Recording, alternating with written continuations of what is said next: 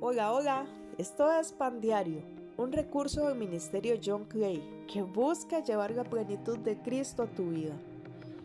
Hoy quiero traerte un tema que se llama Buscando la Perfección. Te habla Clay y espero que seas muy edificado.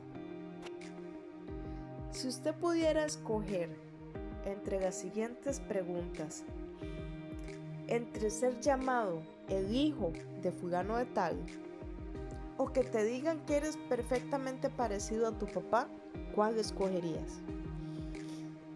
Y es que si usted piensa en su padre biológico, para algunos la respuesta sería ojalá ninguna de las dos.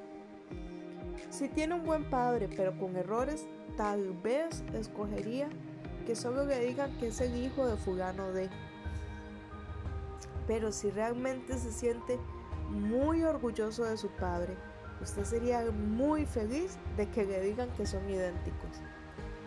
Y pues sabe, me encuentro en el capítulo de Mateo 5 estas mismas comparaciones. Si usted va y, lee el capítulo 5, versículo 9, nos dice que afortunados son o dichosos los que se esfuerzan por conseguir la paz porque serán llamados hijos de Dios.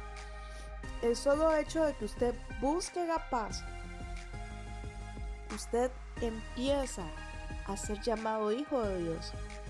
Entonces, si usted con solo conformarse con ser hijo de Dios, busque la paz, sea un pacificador, donde sea que usted esté, en el lugar donde, donde usted esté puesto para cumplir el propósito de Dios, en su trabajo, en su escuela, en su colegio, universidad, en su iglesia. No sea una persona contenciosa, sino que muestre el amor y el fruto de la paz que produce tener a Dios en el corazón. Con solo eso, usted será reconocido como un hijo de Dios.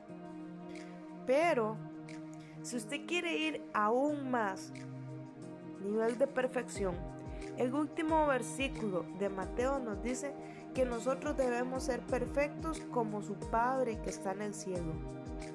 Entonces, yo quiero decirle que para llegar a ese nivel de perfección, en los versículos 46 y 47 de Mateo 5, nos dice que, que nosotros, para ser hijos de nuestro Padre y ser tan perfectamente como Él, nosotros tenemos que hacer cosas buenas no solamente a quienes nos aman, porque eso no tiene ningún mérito, eso los hace cualquier persona, sino que dice que nosotros tenemos que ser no solamente buenos con la gente que son nuestros amigos, pues creemos que estamos haciendo algo fuera de lo común cuando nosotros le hacemos bien a, a los que son nuestros amigos o a los que amamos. Eso lo hace cualquiera, lo hace todo el mundo.